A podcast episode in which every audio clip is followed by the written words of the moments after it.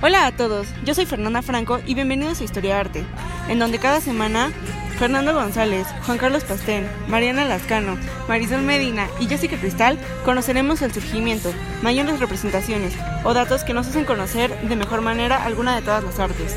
En el episodio de esta semana hablaremos sobre el séptimo arte, el cine.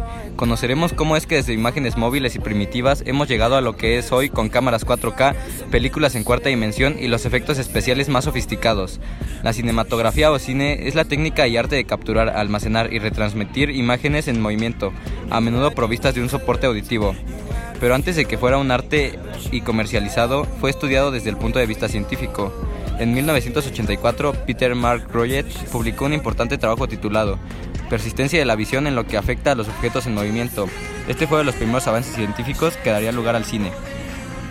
Para 1952, la fotografía comienza a sustituir los dibujos en animaciones del zootropo y praxinoscopio. Esto posibilitaría el desarrollo del cine.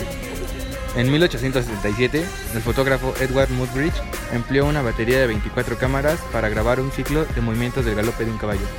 El cronofotógrafo Edney Jules Marie, aunque era impráctico, fue un paso importante hacia el desarrollo de la primera cámara de imágenes en movimiento. Entre 1890 y 1891, Thomas Alva Edison y William K. L. Dixon crean y patentan el kinetoscopio.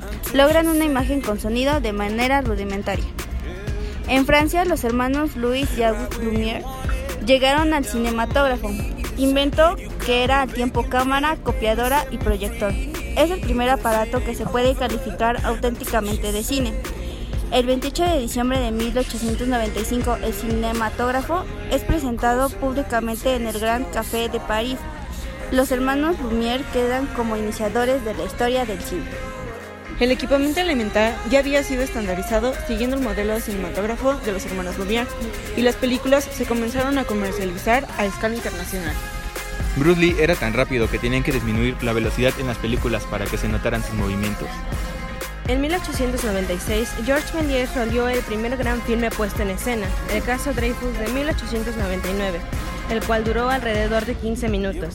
Méliès fue el primero en utilizar efectos especiales. Se le recuerda por Viaje a la Luna y Alucinaciones del, balón, del Barón de Munchausen, en las que experimentaba las posibilidades de los trucajes con la cámara de cine. Entre 1909 y 1912, la MPPC, formado por los principales productores, controlaba la industria. Este grupo limitó la duración de las películas a una o dos bobinas y rechazó la petición de los actores de aparecer en los títulos de crédito. En 1912, el Trust fue desmontado, llegando así al público estadounidense obras europeas de calidad como Quo Vadis, de Italia o La Reina Isabel de Francia protagonizada por Sarah Bernhardt. En 1926, Warner Brothers introduce Vitaphone, el primer sistema sonoro eficaz. Un año después se lanza la primera película sonora, El cantor de jazz, de Alan Crosland, marcando así el inicio del cine sonoro. El Moviethon supera al Vitaphone en 1931. Este grababa el sonido directamente de la película.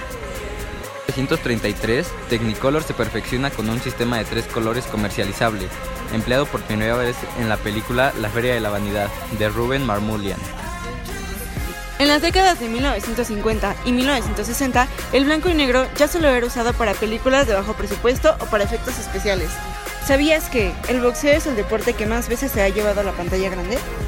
Todo esto nos ha traído hasta lo que hoy es el cine, con gran variedad de géneros para todos los gustos, la tecnología tan avanzada que hoy se ve en todos los estudios y que hace que este arte, desde nuestro punto de vista, sea uno de los más elaborados y bellos.